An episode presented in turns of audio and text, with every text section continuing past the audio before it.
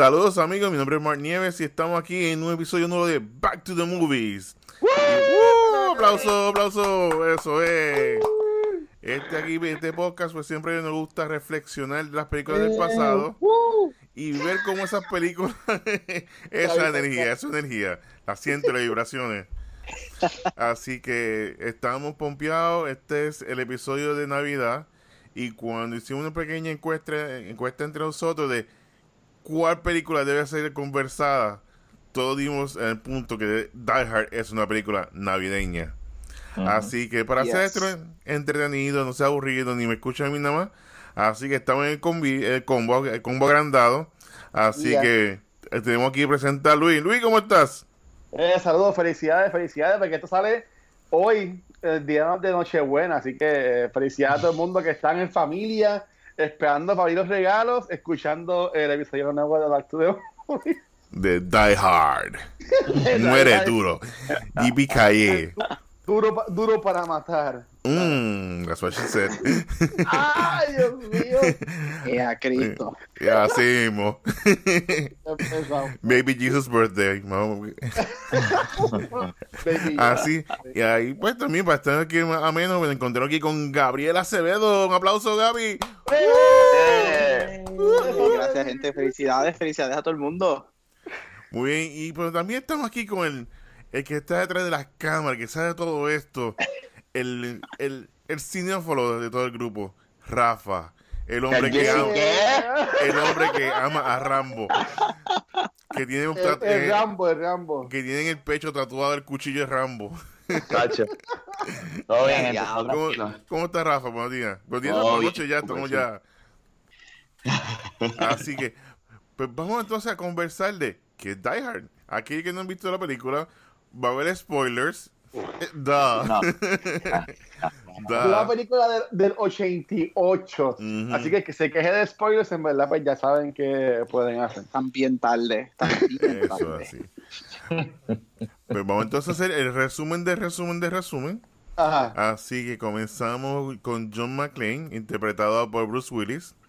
Este rol es bien importante para Bruce Willis porque era un artista de, de televisión a una serie se llama Moonlighting. Y este fue de los primeros actores como que hacer el crossover de televisión a, cine era bien difícil. Ahora ya lo vemos más recurrente, pero en esos momentos te encasillaban como que tú eras actor de cine o de película. Sí, porque pues él también era de, comedia, era, más comediante. Comedia, correcto. Así que entonces pues vimos a John McClane, que está, él es un policía de Nueva York. Él va para Los Ángeles a, buscar a su esposa, o ex esposa, ya que están separados. Y entonces, no es ex, estaban separados. Están separados, sí, estaban separados. No, pues ya se cambió el nombre, ahora, o sea, llenaron. No, ella se fue porque, la, porque era una compañía, según la historia de chinos orientales. El japonés, sí. tenía que ser una mujer poderosa y fuerte y pues tenía que tener ese apellido. Pues entonces, Así es como lo dejan ver en la película. Entonces, pues recibido por el, por el, por el limo driver, el cual ofrece si quiere ver VHS en el carro. y yo, alright. La tecnología al día, vamos. Sí, tenía VHS en el carro, así que estaba, ¿sabes? High life, high life. Pero, pero, Mark, tú, que trabajaste en un videoclub, o sea, a estos jóvenes este, millennials que no saben lo que es un VHS, que es un VHS. Este es un dispositivo para poder ver películas mediante una cinta magnética, el cual medía con unas 3 pulgadas por una pulgada más o menos, un poquito más grande, una y media. Y es que tú tienes que ver la película, tú la ponías, le dabas play, y lo triste del caso es que una vez se terminaba la película, había que detenerla y darle rewind. si no te cobraban si no te cobraban. Be kind, be kind, please rewind. Así que no había como que pausa, darle rewind, no. Esto era rewind completo. Así que, anyway, pues, entonces le van a llevar a él, porque su esposa está, ella es una del equipo de gerencial de, este edificio, que es un edificio nuevo, de un japonés que se llama Nakamura, ¿eh? Nakatomi Plaza. Nakatomi Plaza, eso mismo. Nakatomi Plaza, pues va a Nakatomi Plaza. Y mientras están ahí el Revolú, la fiesta, pues entonces llega el personaje de Hans Gruber, interpretado por Alan Rickman. El duro. Yes. Así que ellos no son terroristas, ya que esto es un heist. Y entonces pues ellos van a robar este dinero que está, eh, están, van aquí en una computadora para entonces poder pasarnos dinero y unas cosas. Con un Y- floppy. Con, con un floppy. Son ladrones, son ladrones. Sí, un floppy disk. Un floppy de 1.4 megabytes. Sí, uf, Ya, ya. yes.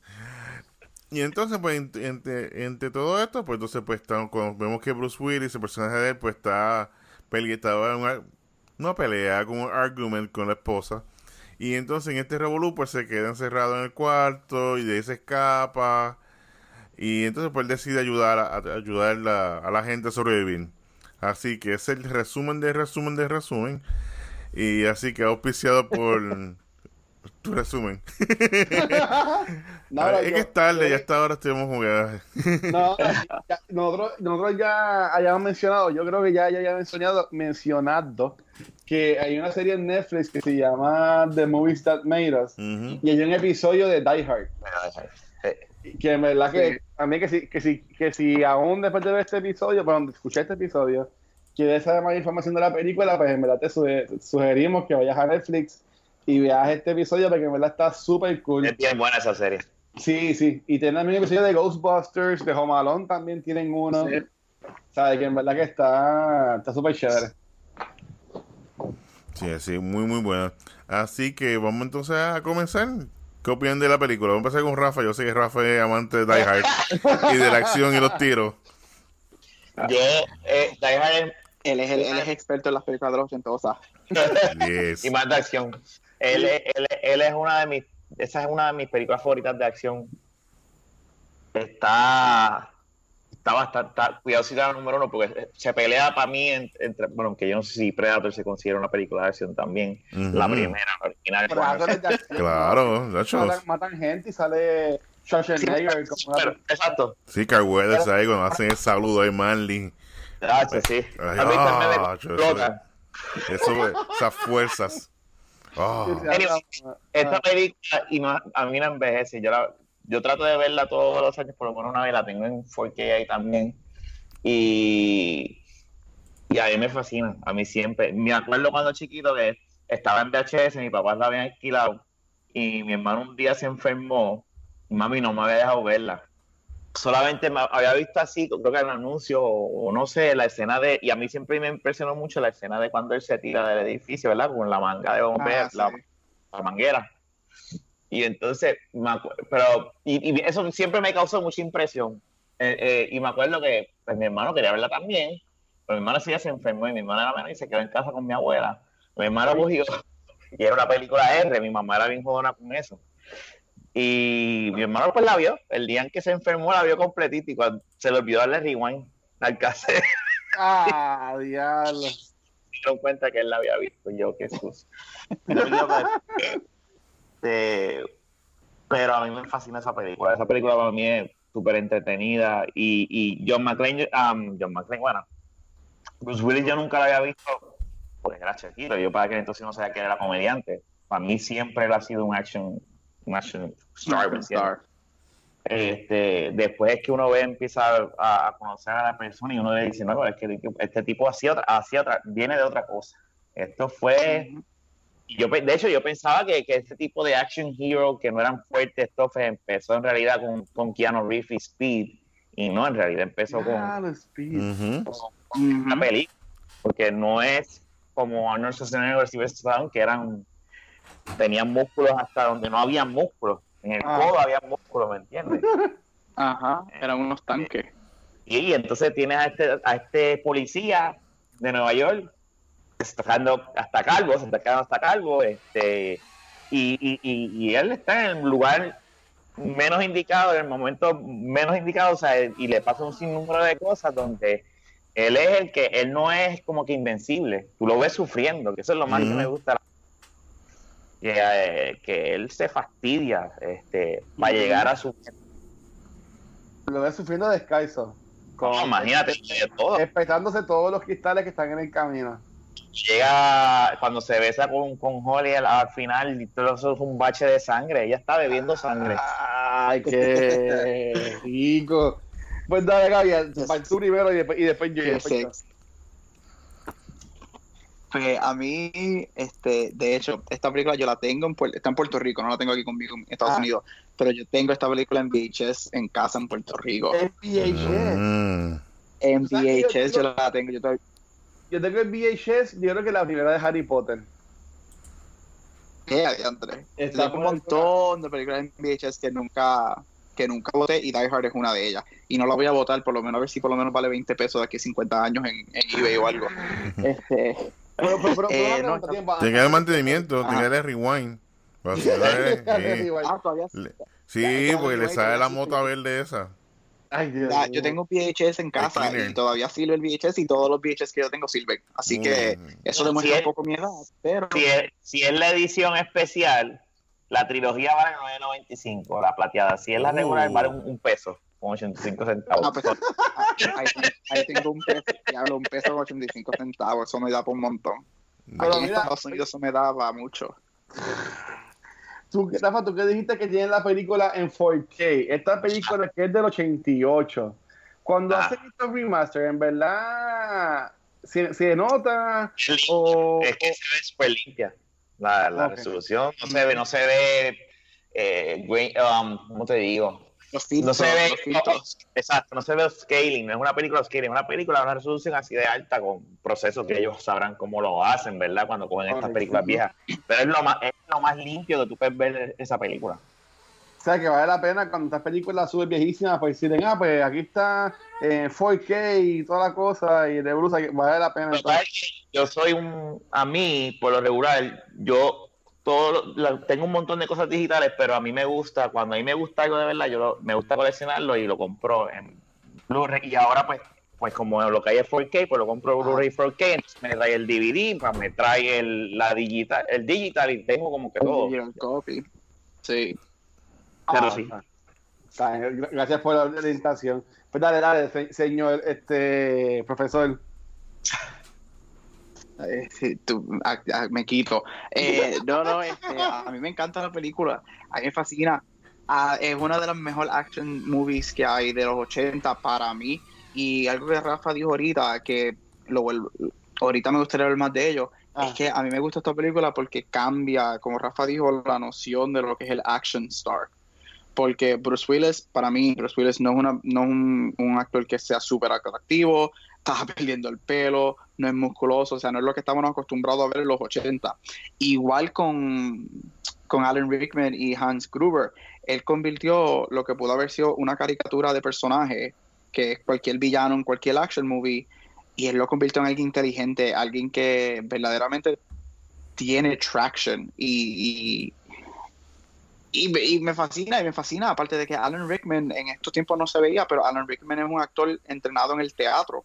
Entonces, viene una persona del teatro a hacer este, este villano este, que le da, le da este gravitas al personaje que, que no, no era común en los 80. So, para mí, Die Hard, yo, yo pienso que Die Hard cambia mucho lo que es la fórmula este, de cómo de lo que pueden ser action movies para el futuro. Pero de eso podemos hablar más, más, más adelante.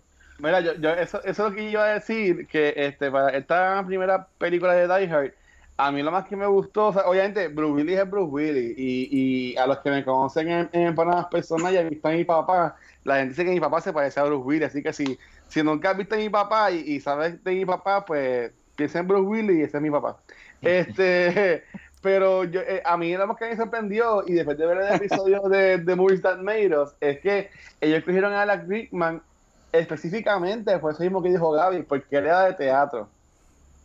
Y ellos estaban buscando esta persona que podía interpretar un personaje europeo y que no se viera como que el malo común de las películas de acción. O sea que fue bien weird porque ellos hicieron una película de acción, pero cuando el personaje principal no es un action hero y el villano principal tampoco es un villano principal de action movies, pero se- esta película se terminó convirtiendo como que en, en lo que las demás películas de acción querían este, imitar. O sea, que esta película rompió los, aquel tiempo en los 80, en mi opinión, rompió los parámetros y de ahí pues todo, todo el mundo empezó entonces a, a salir. Y obviamente, qué más cool que sale eh, Mr. Winslow en esta película de Family Matters. Ujú. Sí, porque ellos, eh, eh, eh, pertenecen al mismo universo. Es un multi. Es, es el Es el- No. es- este, este es el, este es el multiverso original antes de Marvel. No, él se llama Reginald Bill Johnson y él, él- él sale en la, en la película. Y estuvo, y, y estuvo bien cool porque, eh, de nuevo, y sigo volviendo a lo mismo, eh, Reginald, Mr. Wilson de Family Matters, y de nuevo a todos estos jovencitos que están escuchando el podcast, Family Matters era una serie de televisión bastante viejita, este de los 90 que está ahí en cool, búsquenla, no sé, búsquenla en Google, oiga, porque creo que no está en Netflix ni nada. Pero este, en la, entre- en la entrevista, y él dice que cuando fue a hacer el casting, quienes estaban era pues personajes que si bien fuertes, super fit y toda la cosa, y que cuando a él lo tocan, él lo que dice es como que, bueno, yo te puedo brindar el tipo de policía de mi punto de vista. Y que, que no acuerdo bien qué fue lo que él hizo, pero que obviamente pues le, le gustó a la gente y ahí pues, fue el que lo, que lo castearon. Pero, pero sí, o sea, a mí lo más que me sorprende es que ellos se hayan tomado el chance de irse con Bruce Willis y Alan Rickman y en verdad que it pay off porque se convirtió en una película, eh, en, en la película número uno de ese año en cuanto a, a, a Chao. No, sí, muy buena película y sigue estoy haciendo un, un clásico. Y es como que igual son muchos elementos que, que bregaron. R, ¿verdad? ¿Cómo fue? Ujú. Es la R de la película. Sí, sí. Y sería mucho boobs. Eso me encuentro cuando lo vi el otro día. Se me había olvidado yo. El poste cuando lo toca yo, boobs. Uh, Estás como el de, el, el de Honest, el de- el de Honest Trailers. Sí, dice, sí. Bips. Pues Pero, pero no, porque yo, yo digo eso porque, bueno, después, aunque, aunque nos vamos a enfocar en lo que es la primera película, yo estoy viendo unos videos en, gracias a YouTube de también de las otras películas y creo que la cuarta fue PG-13 y que, y que mucha gente no le gustó por eso mismo. Pero nada, eso, eso, si acaso después podemos irle, irle por, en- por, por encimita. Pero entonces, este, ya que ustedes dijeron, pues, este, que, que es de la película y, y le gustó, este, para entrar más en lo que es, pues, lo- los personajes y eso, porque ustedes entienden, yendo más específico, esta película, piensan, dicen las personas que saben, como nosotros, este, que es Right. es un Christmas movie. O sea, eh, este, porque ustedes entienden que más de 30 años después se sigue diciendo y está este debate de que si Die Hard es o no es una película de Navidad. Es por el setting. Es por el Ajá. setting. El setting Es es, el eh, eh, 24, ¿verdad? es literalmente. y, eh, eh, eh, Ujú. la está en una fiesta de Navidad, la, de, la música es de Navidad. Hasta la, cuando visitan la casa de, de ellos a entrevistar el, el reportero a los hijos, están, pues obviamente tú ves decoración, es el setting. Eh, eh, y de hecho, hasta el final con Marga, y es que se llama el, el que guía el- el- la limusina, le dice, ya lo sientes la Navidad y yo no quiero pensar cómo son los- la despedida de año o algo así. Es que creo que Oh, dice. ok, ok, ok. Es que está todo, todo, todo el setting. El setting, eh, yo creo que es por el setting. Ok, se aquí, Gaby. Es lo que es igual que dijo Jafa, es el setting. Yo para mí, yo soy de los que, vamos a ser claros, para mí la película no, obviamente no fue hecha como un Christmas movie. La película no es un Christmas movie, pero a través de lo que es el pop culture, la película se ha convertido en la conversación de Christmas movies. ¿Por qué? Por el setting. Y aunque sí, para mí la película no es un Christmas movie, sí yo digo que es un Christmas movie simplemente por, por, por el impacto que ha tenido en el, en el pop culture. Todo empezó porque, de hecho, hasta Bruce Willis en el en su Comedy Central special Dijo que que, no tuvo creo que el año Dijo pasado, que no era. dijo que, que no es un Christmas movie, pero se convirtió en este pop culture fenómeno de, de Christmas más que por la fecha y el setting. Y es un running gag y un running joke. Y pues se convirtió parte del setting. So, yo no tengo problema. Y de hecho, yo la considero para mí, si esto es un Christmas movie, yo la veo todos los diciembre y me la disfruto Sí, igual como si fuera una Christmas y va- normal. Y vas a ver mañana que el hashtag de, de Die Hard va a estar a dos en del mañana por mañana durante el día por la Sí. eso, eso es clásico el 24. Ok, Sí. y, y, y señor Nieves. Pues igual, sé que el, el factor de familia también. Aquí puede estar con la esposa. También una pareja que tiene problemas matrimoniales, excepto Mary Story. en, los, Y a diablo. en los 80. Y vemos que la pareja no era Son perfecta, blancos. pero ellos buscan la manera de cómo, de cómo volver su relación. Y así que igual cuando él llama, que habla con la hija, como mira, estamos aquí, te estamos esperando, pues ese espíritu parte de la, de la Navidad. Así que, es una película navideña, así que, of course is. Así que se- seguimos en pie de que sí, que es una película navideña. Viendo que estamos en la semana de Navidad, ¿sabes qué? Y, y, y yo entiendo lo que dice Gab, no es como que cuando, o sea, no es una película de Navidad porque no es que sale Santa Claus y no trata de regalos ni nada, es que es, es- es- es lo que es todo. es lo demás. Pues hablando, rico. ahorita estamos hablando pues, eh, de, de- del género que causó esta película de Die Hard, que pues vino Die Hard 2, que fue este en el aeropuerto. Vimos entonces cómo fue evolucionando este concepto, que estaba la de la de Speed, que con Keanu Reeves, que Ah. inclusive Jan DeBont era, fue el director de Speed y él, y él salió también de Sí. Die Hard. Vemos también otras películas como Passenger 57, 57, que es con Wesley Snipes. Que este, como, este género como que empezó con Die Hard y vimos como poco a poco el hombre recurrente, un hombre normal, por decirlo así, pues se ven estas situaciones que se convierte en un héroe. Steven Seagal, por supuesto, en. Under Siege. Y a diablo, Y a diablo. Eh, a diablo. Steven Seagal te cogía con un dedito, te cogía el dedito Sí. meñique y te tiraba el piso. Y ahí no había pipa, eso era fibra antes. Sí, pero ahora, ahora, Ahora ahora no. sí hay pipa. sí, ahora está Good Life.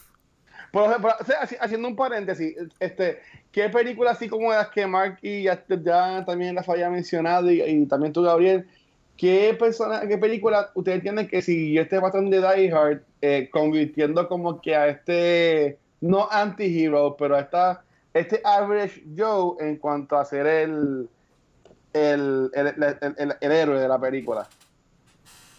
Bueno, para mí, el- ¿cómo cómo fue? Espérate, ¿qué, qué, qué otra película hizo más o menos lo mismo o mejor? Sí, sí, sí. Para mí, la, la que, eh, ¿verdad? Dentro de lo que lo dije ahorita, Speed. A mí me impresionó, Mm. nunca se me olvida cuando yo fui a ver al cine ahí en Laguna Gardens con mi papá. Mi papá y yo nos quedamos como, ah, porque. Y ahí fue como que, diatre, pues, Keanu. Hello, el de, el de Bill and Ted. Que es que Sí. ahí sí yo pasé, a lo mejor lo que pasaron mucha gente con, ¿verdad? Con, con Bruce Willis, porque yo no había visto a Bruce Willis en comedia, pero sí había visto a Bill and Ted en comedia y haciendo, ¿verdad? El wow, y de repente verlo kicking ass, ¿me entiendes? En Speed, y Speed eso no para todo el tiempo, eso es ahí, pues. Yo creo que para mí la otra casi que me tripea es Speed. No, la dos, la dos es una basura. No, esa no, no sale Keanu. Bueno, es que él no sale en la Eso- 2, eso, no- ¿verdad? eso no existe. Eso no existe. No, no, no sé la dos. La 2 es la del crucero. Sí, con William Defoe. Pues dale, este, Gaby, Diablo, sí, Gaby malo. Eh, diablo, es que Tenía un afán, un afán con la, que la- me llegue así de la nada. Yo considero Speed. A mí yo Speed la vi tantas veces en el cine. Y Ah. me encantaba la música, la acción. Jeff Daniels, que uno veía por Dom and Dumber. Verlo así en protagonista, ver como actor serio. Nos Y. introdujo a Sandra Bullock, Sí. que se convierte en Lady en América Suira. Ah, mira, es como, y, es- y sorry que te interrumpa, es, para decir, es como yo digo, este, para mí como que Die Hard is- marcó los 80, marcó los action films de los 80. Speed vino y cogió la fórmula de, de Die Hard en esta en esto de que este average Joe, aunque son policías, pero siguen siendo estos average Joe, no son unos Rambos, que son unos matones y whatever. Este, y te traen estos um, villanos que son inteligentes. No es este villano by numbers que hace lo que sea, sino este villano inteligente que se la hace difícil. Speed la cogió esa fórmula y la puso en los 90 y te la convirtió en un thriller, porque Speed, tras que es un action movie, es un thriller. Porque Sí. yo, Mm. a mí, yo veo thriller, este, es thriller, yo veo Speed, que ya 25 años de Speed, y yo sé todo lo que pasa, y con todo eso hay veces que yo me siento en tensión, porque tu diablo, ¿qué va a pasar? Que si no puede bajar de 50 millas, que si la mujer cuando se trata de escapar de la guagua, que si esto, que si aquello.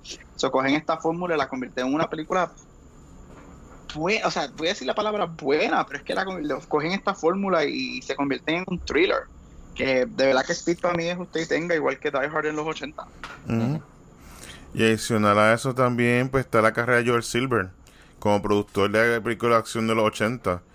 Eh. ¿Qué no hacía él? Aquí buscando, él tenía The Warriors. Warriors del 79. Tiene Weird Science, Commando, Weird Lethal. Weapon, Predator, Roadhouse. Yeah. Sí, está cabrón. Sorry. Roadhouse, Die Hard 2. Todas, todas- todas las películas que vamos a tener que, tener que hablar después en un futuro. Y de las Boy No, Scouts. yo aquí estaba buscando y otra película que más reciente me decía, hubo una película que yo vi no hace mucho, que es básicamente Die Hard y es Olympus Has Fallen. Ese es Oh, Die Hard en- en el White House. Este, eh, que ahí tú te das de- que todavía en el 2013, que es que sale la película, es que todavía hay películas que, que, que el- la genética de, de Die Hard está presente. Mm.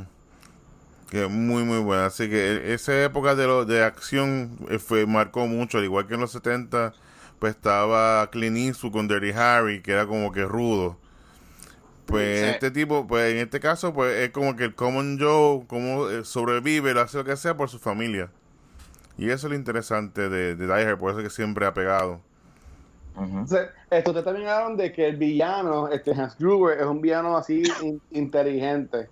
Y así, Ujú. para pa, pa echar otra vez con mis preguntas, este, ¿qué otra, en, qué- en qué otra película o, o qué villano en otra película así como que sobresale, que tú dirías como que, diablo, este villano como que estuvo brutal? O sea, en mi caso, yo siempre voy a decir, en esta película de Mission Impossible, yo entiendo que es la, la tercera, que I'm gonna sale kill. Philip Philip. Seymour Hoffman. Sí, ese, ese personaje. O sea, eh, ese, y Ese ese, ese, ese principio de ellos en el, you? en el avión Sí, y, casi muriéndose. No, o sea, esa película estuvo brutal y, y que en paz descanse él. Pero, o sea, eh, estuvo, sí, exactamente, fue la, la, la, la tercera. Este, que en verdad que estuvo espectacular. Sí, pero aquí- ¿qué, qué villano, ya que pues, me robé a ese, este, ustedes podrían pensar que así como que un villano inteligente que, que les haya En llamado- películas de acción o en cualquier película. ¿Cualquier película? Fíjate, a mí me gustó mucho en Die Hard la 3, que era Jeremy Ah, Irons, que era hermano de Hans. Gruber. Sí, pero lo hicieron bien. Sí. Además, Lo hicieron bien, ¿verdad? Lo ¿verdad? hicieron súper Porque bien. después que te enteras que era hermano, al principio no. Y Ajá. él tenía No sabe, todo planificado y también con Samuel L. Jackson que estaba en este Scavenger Hunt por todo Nueva York buscando las bombas, todo el revolú. Que muy buena película. Esa película está, esa película está, ey, a, a veces hasta uno, uno puede decir que es hasta la mejor, este, pero no lo voy a decir, pero esa película de, de Sí. las mejores secuelas es esa. Dice Zeus, no Zeus, eh, güey, Je- Jesús. No sé. Do I look Jesús. Puerto Rican to you? Zeus, like a Yo god. lo voy a, yo lo voy a decir. o sea, yo lo voy a decir. A mí me gusta más la tercera que la de original.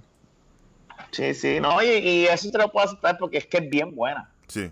Y La of the distinta. Rangers es buena. Ese, ese concepto de ellos, como dijeron, de, la, de estar buscando lo- lo- los hints y estar con este, de, viendo lo- lo- los puzzles que dejaba el hermano. Y en verdad, y, y, y para ese tiempo estaba la moda de que los malos tenían las gafitas con el pelo así pintado rubio para el frente. Y que- sí, ¿sabes? Todo- Todos se parecían. Pero sí, este.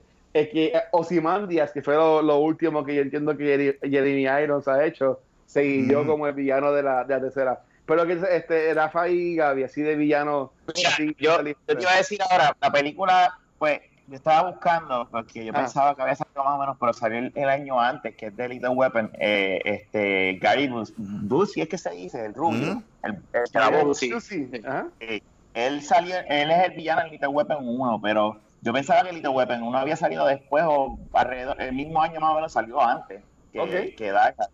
Este, pero ese villano también a mí me tripió. Es que eh, también no es un villano súper inteligente, ¿verdad? Pero es un- es- él, él tiene cara de villano, él tiene cara de...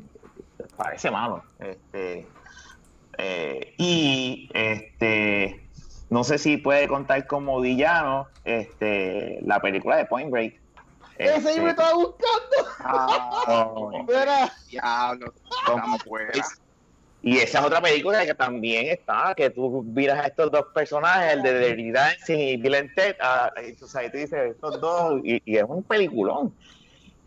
Y este, que, que también, es para este, en este caso es Patrick Swayze, Sí, sí, Patrick Swayze. Ujú. que sale ya... lo Con Johnny Utah.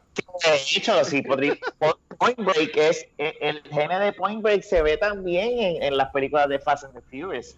Sí, Furious es, es Point Break, pero con carro. La primera, ¿verdad? Sí. Sí. Está bien, pues dale, Gaby, ya, ya, ya te, te hemos dado mucho tiempo. Yo, pues, no, pues, yo un, voy a empezar un honorable mention y yo creo que Mark va a estar aquí conmigo en esta. Para mí, el mejor, uno de los mejores villanos en la historia más inteligente es Hannibal Lecter, porque Ah, es, eso sí.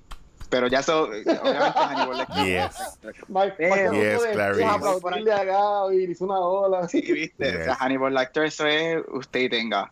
Pero si me voy por este género de acción o más killing, bueno, Hannibal Lecter mata con cojones, pero más mobster, más action film, este Kevin Spacey haciendo de Kaiser Soze en The Usual Suspects. Ah, diablo. Muy bien. Para mí, eso es uno de las performances, primero que es uno de los mejores performances favoritos míos. Aquí yo voy a dividir lo que es el artista del arte, este, pero. Kaiser Soze para mí es brillante ese final cuando tú bueno, no estamos hablando del show Suspect, pero spoiler, estás bien tarde, estás como 24 años tarde. Ajá. Ese final, cuando están identificando todo y tú te das cuenta como el viewer él que es- él es el malo y él está como si nada saliendo del cuartel y se va, se monta en el carro y adiós, y te digas como que, es en serio, es en serio, y tú te digas como que, what? Mind blowing. Para mí, Kaiser Soze en Usual Suspects, mind blowing, de verdad. Y, y el nombre es super cool también. Ujú. o sea que eh, está súper awesome. O sea, yo sé que no nos íbamos a enfocar y en, en las otras este, millones de secuelas que tiene Die Hard. Este, pero a- a- así por encimita, este, vino una segunda parte que a mucha gente Die Harder. no la, ajá, Die Harder. Eso sí, un paréntesis. Diablo, qué malos eran los nombres de esta secuela de, de Die Hard. Diablo, sí. No había creatividad. Este, la, la, la segunda es un aeropuerto, por decirlo Ujú. así, este, rapidito. El Hard es un aeropuerto. A mucha gente no le, no le encantó y más porque tenía una secuencia en donde él está atrapado como que en un cuarto o algo, un carro, y le tiran granadas a él. Ah, y está para atrás. Y son las granadas que más duran en el universo porque nunca explotan. Pero nada, o sea, eso, esos son otros 20.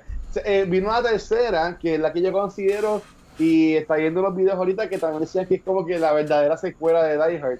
Este, que ahí es que sale Samuel L. Jackson, que es la que estamos hablando, sale Jeremy Irons, que esto es pues como que en las primeras dos pues siempre veíamos a eh, McClane como que en un lugar estoqueado, pues en la, en el- la primera película en edificio, este, en plaza, en, el- la segunda era en el aeropuerto, pero aquí está en todo New York. Que en verdad que a mí est- estuvo super cool y como ya he dicho, es la más que a mí me gustaba la tercera. La cuarta vino como 10 años después y esta fue PG-13. Al punto de que ellos no pudieron decir en la película el catchphrase de la serie, que es el de GPKJ Motherfucker. Este, que ¿por qué no lo dijeron? No sé, porque usualmente en estas películas PG-13 dejan por lo menos un F-word, ¿verdad? Dejan que digan fuck por lo menos una vez. Él no lo dice cuando le. No. Lo cortan. Lo cortan. Ah, el tiro. Es verdad, cuando él se pega el tiro en el ojo. Lo que pasa es que con PG-13 con PG-13 tú puedes decir fuck, pero este motherfucker como tal es un slur diferente a fuck. Ah. Sí, pero él llega eso- mother- por eso lo cortan. y ahí, ahí pega el tiro, es verdad. Es verdad. de- que en, en, en, en Walking Dead, en un paréntesis, sale Negan y Negan dice fuck un montón de veces, pero nada, son otros 20. Este, y entonces vino lo que fue la quinta, que, Ay, esa es la peor. que es la peor. Es la peor. Este, que ahí, que ahí sale el, el actor que hace de Captain Boomerang en Suicide Squad. Este, que ahora Jay, Jay Courtney se llama. Este, Mm. haciendo, de, haciendo de hijo Cuando, de John cuando. Hollywood intentó ser alguien. Sí, ¿verdad? Él de momento estuvo como Jeremy Renner, el que salía en todas las secuelas. Pero pues, Sí, Hollywood intentó darle nombre y nada que ver. ninguno de los dos. Bueno, Jeremy Renner pues pudo pegar en, con Avengers y este me está ahora con DC, vamos a ver qué pasa. Pero eh, en esa quinta eh, no le fue muy bien. Al- por, ¿Y por, por qué? Porque, por ejemplo, las primeras cuatro siempre veíamos a John McClane que era como que él estaba en el wrong place in the wrong time, por decirlo de esta forma. Pero en la quinta, él viaja a donde es el Revolú para separar al hijo, para, para ayudar al hijo. Y pues a mucha gente como que ya nos estaban poniendo que era como que un John McClane que en verdad sí es un como que un action star, un combo. Y eso pues le Sí. quitó, el- le quitó el charm. Por en mi opinión y por lo que puede ver en los videos. Lo único que a mí me gusta, perdóname que te interrumpa, ¿No? lo único que me gusta, si no se me olvida, de las 5 es la escena de la muchacha cuando va con el helicóptero hacia donde ellos y ellos se tiran. Esa escena visualmente, cuando tú la ves en, en, en 4K, y ellos dos cayendo y todo en cámara lenta y los cristales, eso se ve visualmente, pero una escena no hace una película. so. Pero nada. Entonces, de, de- de estas secuelas, ¿cuál ustedes entienden que es la más que les gustó y cuál es la menos que les gustó? Yo creo que la 3, Die with a Vengeance. La eh, tres. eh, que esa historia está Eh. brutal, la película está brutal. Jeremy Irons, que Ese salió de ese, esa, ese bozarrón de, de Scar. Uf, brutal. Mira, Así bro, que- pero yo, yo paréntesis, eso es una película que hoy en día no lo pudieran haber hecho. Porque sale John McClane con el sign que dice I hate niggers en pleno New York, en pleno Brooklyn, ¿verdad? Así. Es que él está. O sea, y, y eso ahora mismo no, lo- no lo dejarían. La gente le caería con 20 mil chinches. Ah, Y es- ¿Qué hacen? Cosas cambian. Ya, hemos- no sé. Yo lo pondría así, la tercera, ah, de la secuela la tercera y después la cuarta, la segunda y la quinta. La quinta. Sí, ese orden me Sí. gusta. Yo estoy contigo, Jafa. Porque la, la cuarta a mí me tripió porque lo llevaron a los estándares de cuando salió, que era lo de los hackers y eso. El muchacho Justin Long es que se llama. sí, Sí. La, la química de ellos dos a mí me tripió un montón. A mí me gusta Este. decirlo, el tipo de la school. Y también este cuando sale Kevin Smith en su man, que, o sea, el- el- el- me, me tripió eh, eh, y el villano de esa película tampoco no está nada de mal. Lo No, que pasa es con la- es Timothy Olyphant, ¿sabes? Sí, Como- sí, lo que pasa con el, el de la y en la segunda no es mala, pero tam- lo que pasa es que es como que pues sí, whatever. eh, tú sabes, sale Death de Bill and Ted eh, en Nu Sí. haciendo una poeta o yo sé qué. Este, pero ese es mi orden, por lo menos ese es el orden que yo le doy. La quinta no hay break, la quinta es bien mala. Bendito. La quinta es malísima. Así que todos estamos diciendo que la tercera es la mejor secuela y la quinta es la, la menos La buena. más flojita. Ah, Sí, flojita. la flojita, Y da-. Y da pena, porque yo uno lo va, uno va al cine y dice, ah, cho, vamos, a- ahora va con el hijo. Y viene uno a... Y, y- y- hay que decir que también en estas películas sale Ramona Flowers. O sea, Mm. en, la, en, la, en la cuarta, ella, ella es como que el love interest. o- no, ella es la hija. La de hija. Hija. La hija. Sí, ella es la hija de, de, de, de John McClane. Este, así que nada, Allá, Eh, la hija no me acuerdo cómo se llamaba. ella, ella sale también en la película de Will Smith que hablamos, pero de- honestamente. La Gemini Man. Elizabeth, eh, Elizabeth Winstead. Ujú. Mary Elizabeth Winstead, sí, ahí está. Y también va a salir en Besos Prey, que sale ahora en febrero. Este, así que nada, Ujú. chicos, eh, ya como también ya habíamos mencionado, pues este mes de diciembre nos, nos, nos hemos estado enfocando en películas navideñas, que solamente nos falta una, que sería ya para la última semana de diciembre, que sería este Christmas Story, pero antes de irnos para eso, como siempre hacemos, eh, el personaje principal de estas películas es Bruce Willis, eh, John McClane. ¿Cuál es su película de Bruce Willis favorita? Eh, Aunque no sea obviamente Die Hard, ¿verdad? Ajá, que no sea Die Hard. eh, yo voy primero. Voy a, primero. Pero voy a- voy a, decir dos. Ajá, The Fifth Element, dijera. Perdona, voy a decir tres. Fifth Element. Ah, no, pero me quedé sin choices, Jordi. No, chavamos. Y esta a mí me encanta, es, es, es noventosa, lo que sea, no importa. Armageddon, a mí me encanta esa película. Armageddon es la dura de él. pues, no se escuchó la segunda. ¿Cuál Diablo? Armageddon. Fifth Element, Armageddon y cuál? Y. No, no, Fifth Element, La Fifth segunda no se escuchó. Sixth Sense. Ah, Fifth, Sixth Sense. Que él estaba muerto toda la película. Spoiler. y ¿Qué tal Armageddon, eso? ¿Qué yo la tal? veo, yo la veo y a mí sin cojo. Me, me- a mí me gusta mucho esa película. Es cheesy lo que sea, pero a mí me tripea. Armageddon, que él muera al final. Este. eh, Ga- Gaby y Mark, ¿qué- ¿cuál es su película favorita del gran Bruce Willis? Bueno, yo, si tuviera, la número uno, número uno es Six Sense, que Sí, ya Japa la mencionó. Para mí Six Sense Ajá. es lo único, bueno, no es lo único, porque M. Night Shyamalan ha hecho otras cositas medias buenitas, pero es Bruce Willis, top of his game, Six Sense. Ahora, como ya la mencionaron, tengo que coger Unbreakable. A mí me fascina Unbreakable. También encuentro que es una de las mejores cosas que ha hecho M. Night Shyamalan. Este, y yo creo sea, eh, y yo creo que Bruce Willis es ex- excelente y la química de él con Samuel L. Jackson me fascina. Por eso yo tenía tantos hopes para Glass, pero Glass me decepcionó Pero tanto. Pero, eso buena. pero Six Ah. Sense, a mí no me gustó. A mí no me gustó, de verdad. Bueno, okay. ese, Pero- ese, ese final de Split que sale a lo último, o sea, la gente explotó ahí en el cine. Ok. No, estamos, estamos- estamos hablando de Glass, no de la, no de la que no Sí, sale. porque, porque vino Unbreakable, después Split, que es cuando al final te explican que están en multiverso. Y eso y estuvo después- brutal.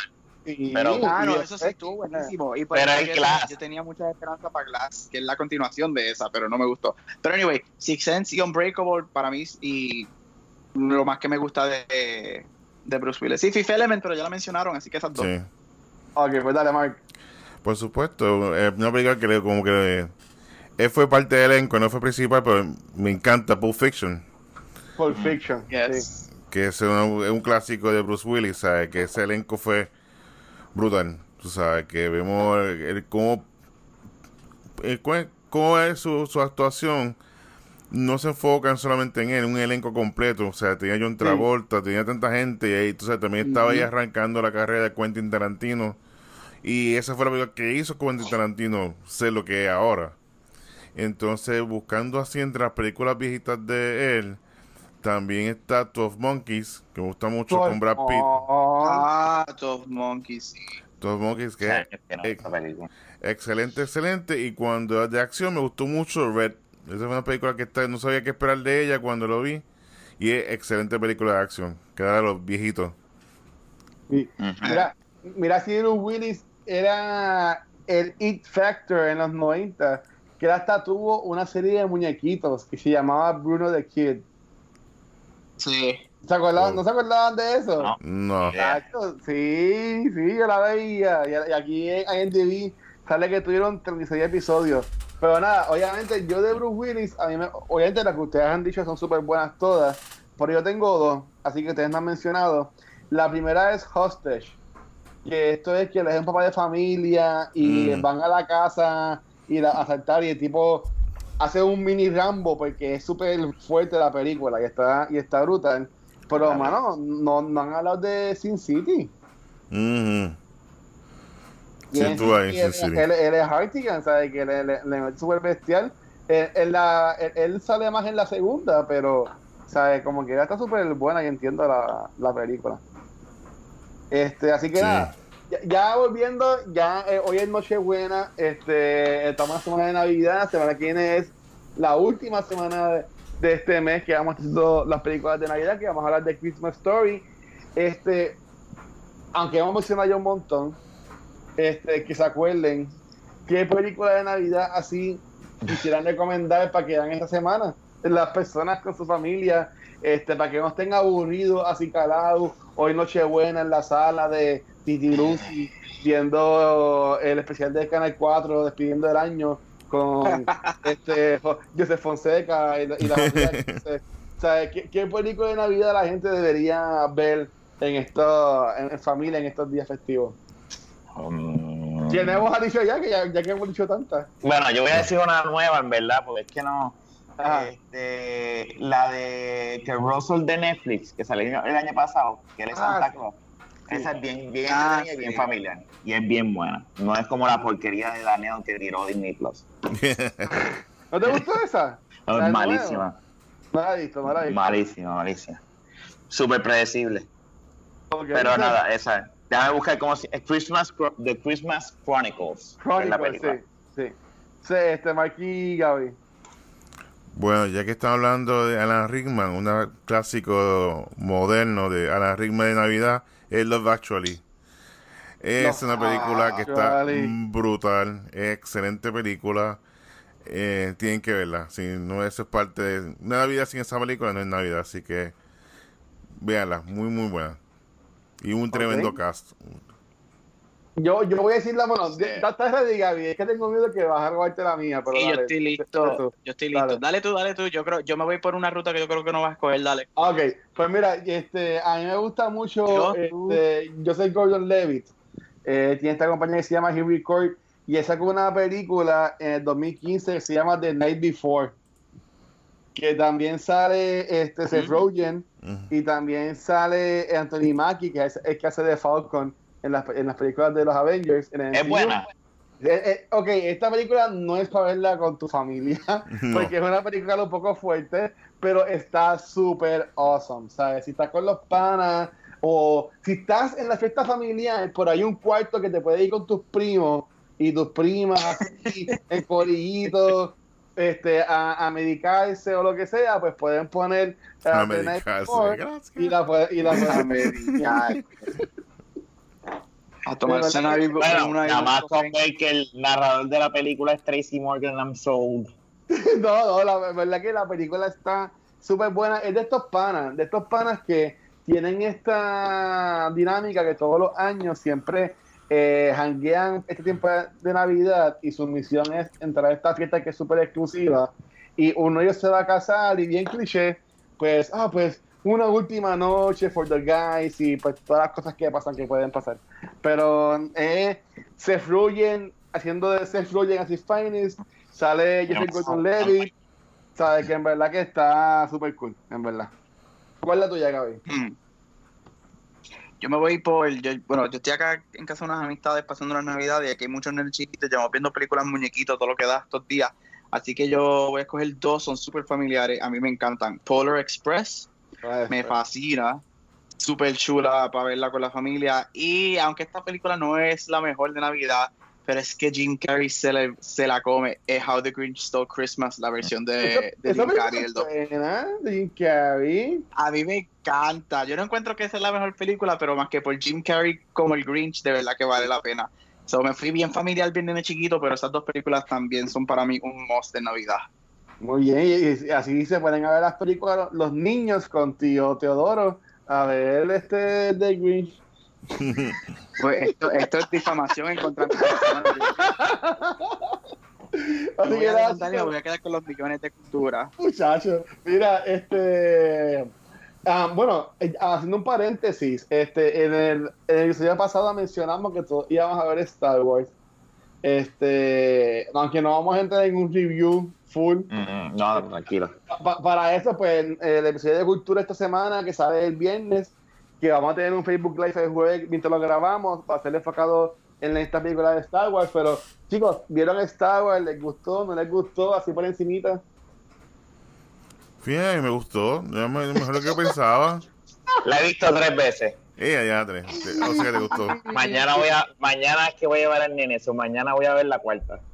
Sí, ya, ya. La vi en IMAX y fue donde mejor la vi. Puedes ver Cats para cambiar. en Montelledra de verdad fue donde mejor la pasé. Ok. Pero mira, güey, porque eh, Mark también vio Cats. Este, Mark, ¿cuál Uf. está o- Uf, Wars? gatos, en verdad, ese sillista. Pero la pregunta, Uf. la pregunta de la Mark, la pregunta sobre Cats, ¿va a ganar el Oscar de mejor película del año? Uf, sí, olvídate de Irishman, olvídate. Cats the Bitch. Esa es la película del año.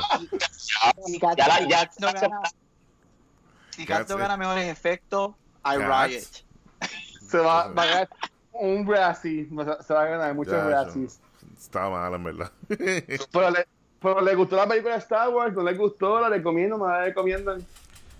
Sí, muy buena, vayan a verla. Le hicieron lo mejor que pudieron con después del, y yo lo voy a decir, después del desastre que fue de las Jedi, Ah. hicieron lo mejor que pudieron y aunque sí, no contestaron todo y hay cosas que se quedan, pero hicieron un muy buen trabajo y yo estoy bien, como alguien que, que, que ama esta serie y tiene hasta tatuajes de la feria de Star Wars en su cuerpo, de verdad que estoy bien contento con, de la manera que terminó. Perfecta para nada, buenísima. Sí, es la, es- es- se siente, es la película que más se siente, si tú las pones las dos, es la más que se siente, de, que es una película de Star Wars, es literalmente una secuela y, y hicieron lo mejor posible, como tú mismo dices. O sea, la, la- ayer cuando yo estaba en el cine con, con mi esposa, estaba todo el mundo eh, en- engaged y de hecho la escena del, diablo, esto es un spoiler, la escena del lightsaber y Luke, Ah, Ujú. Un señor que estaba al lado mío, cuando Luke dice lo que dice, el señor le dice, así, por fin dice lo que tenían que haber dicho. Y yo, tienes razón, me van a decir, no había hablado, pues es verdad, o sea, cuando él le dice, the Jedi weapon deserves respect, dice como que, perfecto. Pero anyway, Eso, eso fue un jab a la, a la segunda Ah, película. buena. Y ahora, esto es un paréntesis que no tiene que ver nada. Cuando estábamos esperando los trailers, dieron el prólogo de, de Tenant. Uh, brutal. Wow, parece. Yo estaba al lado de mi esposa y decía, ¿qué carajo es esto? ¿Qué- Y ella, "¿Qué? yo quiero ver esta película. Y yo, ¿pero es un trailer o es una película? Y un señor aparte de atrás dice, ¿cambiaron la película o qué está pasando? Cuando se acaba, yo me quedo así, yo mira, yo, yo no acabo, yo no puedo creer lo que acabamos de ver. Ay, me-. Ese pro está Yo la quiero ver. duro, Sí. duro, duro. No, tan pronto salió ese trailer, acá también lo salió, yo, lo, yo a toda boca con el pana mío que estábamos viendo Star Wars, que los dos amamos a Christopher Nolan, lo primero que queríamos ver, ¡regresó Nolan! A toda boca en pleno cine de Star No, y, Wars. y con el guille que al final dice grabado en IMAX. Ajá.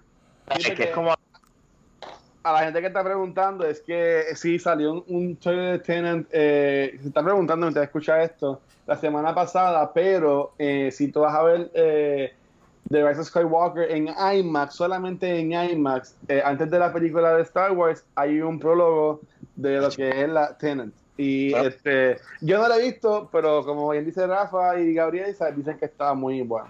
como 10 minutos, una pendeja. Sí, ocho, está- Sí.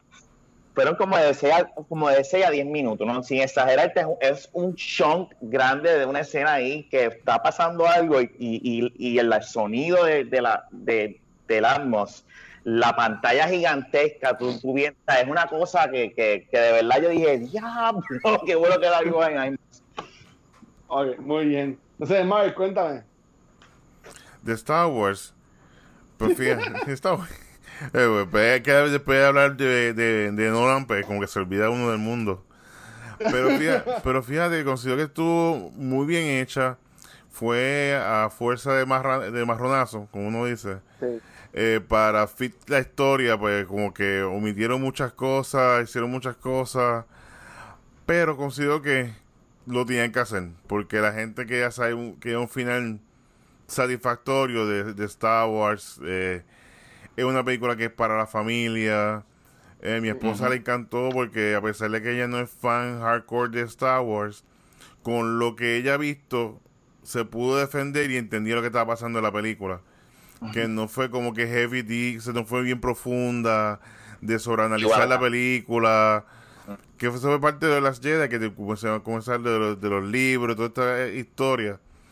Pues Sí. vimos como que acá lo cogieron como que más light, como que más suave, mira, vamos a hacer esta historia, vamos a hacer una historia sencilla, algo que todo el mundo pueda entender, relatable, ya todo el mundo conoce el personaje de, de Palpatine, del emperador, así que vamos entonces a de alguna manera introducirlo a las No digas películas. spoiler, por, por si acaso, no digas spoiler. Sí, no, sale, sale en el, sí, sí, en el, sale en el trailer por si El acaso. trailer, sí. Sale, sale la giza, sale la giza. Sí, así que, que hicieron una buena combinación de buscar un poquito de nostalgia, lo que la gente quería de las películas de Star Wars y una buena conclusión. Así que valió la pena.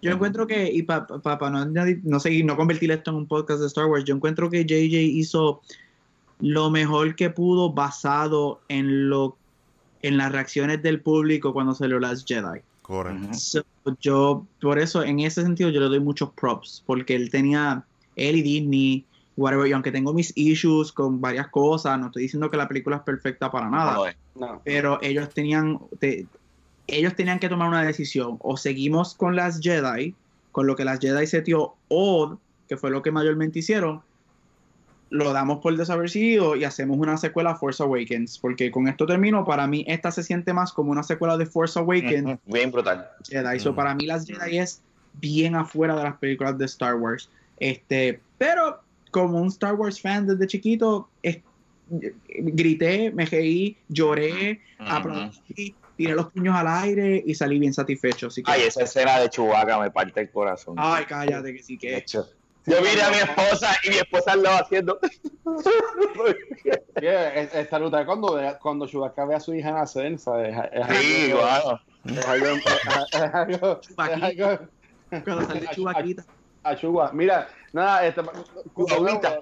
vamos, voy a entrar más en detalle en este episodio de Jueves de Cultura, que vamos a grabar porque va a salir Live que fue el jueves y sale en podcast y en YouTube el viernes, pero sí pues quiero men- mencionar que este, en mi opinión, eh, yo, a mí me gustó mucho, siempre he dicho, eh, The Last Jedi. Sin embargo, yo pienso que Versus Skywalker es la segunda y la tercera parte metida en una película de la, de la trilogía.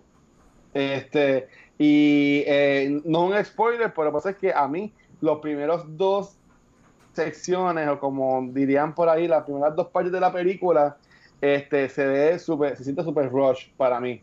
Ya en la tercera, pues como que ya cayó en su lugar y pues la puedes disfrutar, que para mí eh, esta tercera parte de la película es lo, es lo mejor.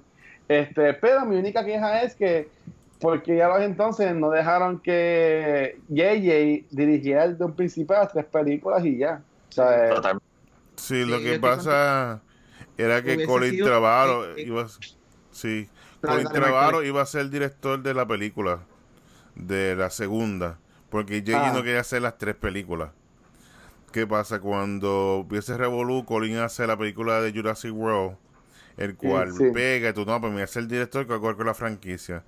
Pero después hace otra película, se me dio el nombre de la otra película y no pega.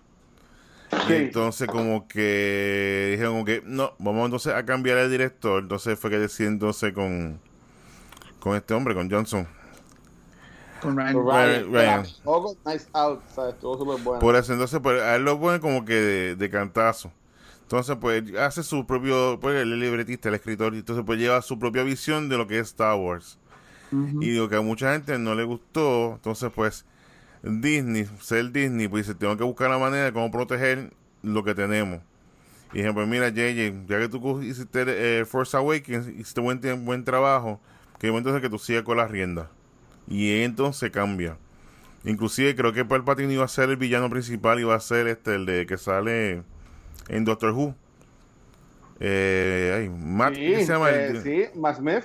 Correcto, él Porque iba a ser lo el- habían, a lo habían casteado y después lo, lo cortaron de la película. Correcto. Así que vimos como que esto fue como que algo de ese, de, de última hora hacer los Y cambios. también la muerte y la muerte de Leia, de, de Carrie Fisher también. Carrie Fisher De- tiró- Correcto. Sí, Porque según JJ, Carrie Fisher iba a ser el principal y iba a ser una de las que destruía, o sea, la que iba a tener su mega Jedi Force en este. Mira, para seguir en la línea que dijo Mark, y yo creo que esto se convierte en un poco de Star Wars, pero el prólogo este, de cultura. Ponlo así. eh, a- a seguir en esa línea, yo creo que sí, aunque yo estoy de acuerdo de que hubiese sido o todo JJ, para mí la trilogía hubiese sido dirigida o toda por JJ o toda por Ryan Johnson. Ah. Este, que la, la- esta trilogía no se siente cohesive para nada. Son tres películas completamente diferentes. Pero a mí, ta- a mí no, a mí de Last Jedi a mí no me molestó tanto la dirección, porque yo encuentro que Ryan hizo un buen papel dirigiendo la película. Lo que a mí no me gusta es el script y las historias. Yo lo que sí digo es que si, si JJ no iba a dirigir Last Jedi, por lo menos hubiese sido un co-writer en, en el script de la película y no dar las riendas completamente a otra persona. Y más que una persona que JJ lo lleva diciendo, de hecho, eh, el mundo de George, de Star Wars y Disney están en un array, porque las últimas semanas todo el mundo lleva tirándole a Ryan Johnson después que lo Sí. defendieron tanto.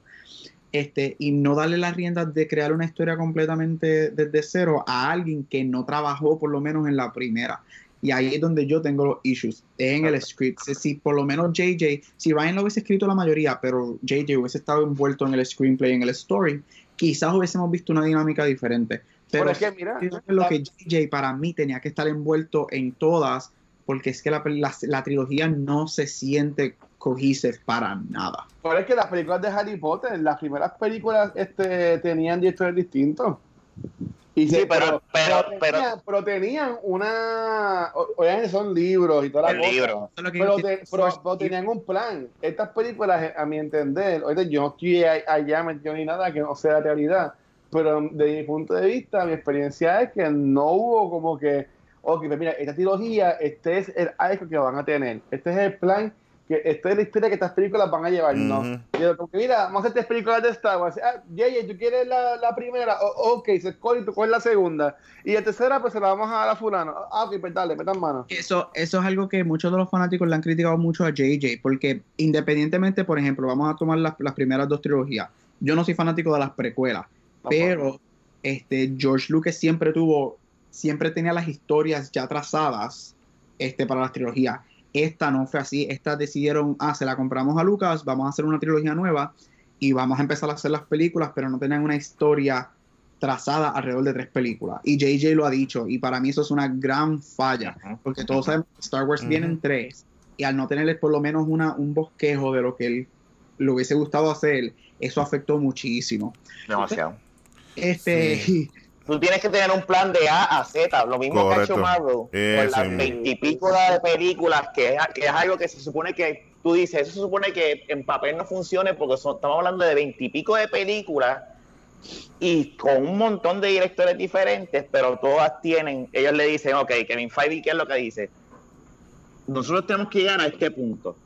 Y esto no puede pasar. Mira a ver lo que hace. Y tienen un control. Y eso no lo hicieron con Star Wars. Sea que Star en Wars las fue películas del MCU, tú ves que los producers son todos directores, tú ves a James Gunn, tú ves a, a Favreau, tú ves a Feige, eh, y eso es un ejemplo, porque tienes a ver los directores que ellos tienen en Marvel, tú tienes directores que tienen unas estéticas completamente diferentes, porque mira una persona como Taika Waititi haciendo un Thor Ragnarok por lo que él normalmente hace, que él hace estas comedias oscuras como Jojo Rabbit, Ajá. tiene James Gunn que, que le gusta trazar la línea de, de el R-rated, que ahora está con DC, y regresa, gracias a Dios regresa para Guardians 3. Sí, Este, so, tú tienes estos directores completamente diferentes, unas estéticas y unas maneras de, de hacer sus películas completamente diferentes, pero tienen un plan, y eso fue lo que faltó eh, en esta Sí. Star Wars. Eso para mí siempre va a ser la falla más grande de esta trilogía. Y por eso, y por eso mismo yo digo, yo pienso que qué bueno que ya llegamos a la conclusión de lo verdad, de lo que es la saga de Skywalker. Y eh, no es que no hagan cosas nuevas, yo como fan seguro hagan cosas nuevas, diferentes, como estamos viendo, aunque Mandalorian no es que sea algo totalmente nuevo, es algo, ¿verdad? Anyway, es otra discusión. Pero ya por lo menos pueden salir al Skywalker y seguir para adelante con otras cosas.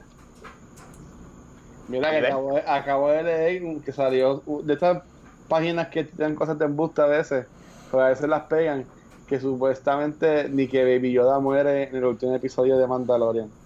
me, me, me quito la vida. Adiós Disney Plus. La gente, eso va a ser un caos si si eso pasa, muchachos. No va a pasar, no va a pasar. Pero, No, pa- olvídate pa- de pa- pa- ¿qué yo iba a decir? Ajá. Se me olvidó lo que iba a decir. Dale tú. Nada, mira, nada, este, pues sí, gente. Eh, el jueves, eh, Facebook Live a las 6, 7 y media, perdón. 7 y media, jueves 26 de diciembre, Facebook Live con Vanesti, este, Ángel y yo. Vamos a estar hablando de Star Wars, The Rise of Skywalker. Puede que tengamos invitados especiales, puede que no. Vamos a ver qué pasa. Este, también bien importante, ese mismo día, después que grabamos el de Star Wars, vamos a grabar de antemano lo que es el último episodio del año, que va a ser el episodio en lo que vamos a recapitular lo mejor y lo peor del 2019 y de la década esta de los 2010, por decirlo así. Este, así que hemos estado poniendo un par de posts en las redes sociales de que déjanos saber cuál fue tu película favorita de este año, la serie de televisión favorita, cuál es tu evento favorito del año, igual de la década. Así que si quieres ser parte del episodio, puedes comentar y pues también vamos a estar diciendo que la gente nos dejó saber en las redes este, sociales. Así que nada, chicos, Eh, de nuevo, gracias por hablar de Die Hard. Este, esta es una película súper buena, súper vieja. Eh, sí es una película de Navidad. Este, vayan a verla. Eh, si no, John McClane va a llegar todo sangriento a tu casa y te va a tumbar el árbol diciendo JP JPKJ. este, así que nada chicos, este, ya para allá, para terminar, porque ya se hace un poco tarde y hay que envolver los regalos y hablar con Santa. Este, ¿dónde los puedes conseguir? Pues mira, antes de yo quería recomendar una película, una Ah, película. Oh, favorita. sí, eh, no, el mejor segmento se nos olvidó, ¿sabes? ¿Cuál era su recomendación de la semana? No, no, no hablamos de eso. No envolvimos tanto con Star Wars que se me olvidó hasta, hasta nuestros segmentos, Dios mío. Pues mira, quería recomendar, ya que estamos igual hablando de ciencia ficción, estamos hablando de Star Wars y también de Alan Rickman, una película favorita y comedia es Galaxy Quest. Galaxy Qué buena película de Galaxy Quest. Me encanta, Sí, es cómica, tiene drama, acción, Sigourney Weaver que se ve preciosa, Tim Allen, ¿sabes qué? Si tiene la oportunidad, véala. Este es del 99, o sea, cumplió ya 20 años esta película, así que un clásico. Así que si tiene la oportunidad, véala. Never surrender. Está- Está súper Never cool. surrender. Este, sí. Eh, eh, Gaby y Rafa, ¿ya tienen su Yo, recomendación? o- yo voy a recomendar Luke's Who's Talking, que sale la voz de, de Bruce Willis. Oh my god. No Está, está muy bien, está súper cool. Está súper cool. Este, Gaby, ¿cuál tú recomiendas? Dale tú, no sé, todavía estoy pensando. Pues mira, yo iba a recomendar las películas de Red, que pero ya creo que la- lo, lo mencionamos en el episodio. Así que mira, ¿cómo no mencionar una película en el que el rey de las películas de acción de los 90 se unió con el rey de las películas de acción de los 2000, este, Bruce Willis con Dwayne The Rock Johnson, G.I. Joe Retaliation, Mm. en donde Bruce Willis hizo de G.I. Joe. Gente, la película es una basura, en verdad no la vean. No vean eso. Pero, pero, este, si quieres reírte de una película bien porquería, este, y ver cómo matan a Channing Tatum en los primeros cinco segundos de la película, Eso es lo bueno de la película. pues, pues vayan a ver este G.I. Joe Retaliation. Este, pues dale, Gaby. Este, ahora que me acordé que otro trailer que salió por ahí, este, se va a recomendar la primera y la segunda parte de Bad Boys. Estoy Oh, súper emocionado por ver la tercera. Este, estoy bien pompeado, el trailer pompeado, me encanta esa película, así que Bad Boys 1 y 2, especialmente la 2, a mí me gusta mucho la 2, es mi favorita. El soundtrack de las dos estuvo súper bueno. Así que Bad Boys, la serie de Bad Boys súper buena, de verdad.